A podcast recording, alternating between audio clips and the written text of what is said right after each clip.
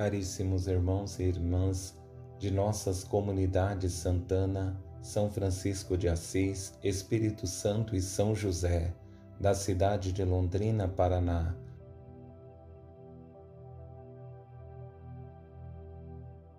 Nos últimos 12 meses, desde a chegada do Covid-19 em nosso meio, temos enfrentado muitos desafios e sofrimentos, além de termos de nos adaptar a mudanças de hábito, de costumes, da forma de nos relacionarmos com os outros, até mesmo com os nossos entes queridos.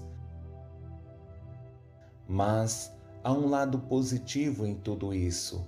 Tivemos também a oportunidade de ressignificar a nossa vida, valorizando mais as pessoas que amamos, cultivando a espiritualidade familiar e transformando nossa casa em uma verdadeira igreja doméstica. Desde o início desses desafios impostos, também em nossa convivência como igreja, eu, como pastor, senti a necessidade de estreitar os laços com cada um de vocês que são o povo de Deus a mim confiado.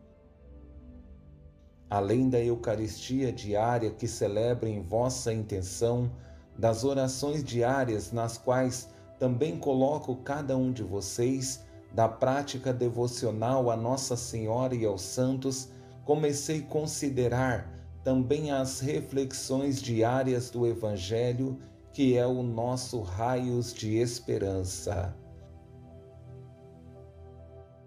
Depois de um breve recesso, retornamos com o nosso Raios de Esperança em um novo formato. Além do vídeo publicado em nosso Facebook, agora você tem a opção de ouvir a mensagem como um podcast. A proposta é levar a cada um de vocês, caros paroquianos, o Evangelho do dia, seguido de uma breve reflexão. Quero auxiliá-los a compreender a mensagem que Deus tem para cada um de nós, o que Ele espera que coloquemos em prática em nossas vidas, além de ser um importante alimento para a nossa fé. Não deixem de acompanhar e de compartilhar com seus familiares e amigos pois, mesmo diante de tempos difíceis, essa reflexão ajuda-nos a lembrar que Deus tem um propósito para cada um de nós e nossa esperança precisa estar fundamentada nele.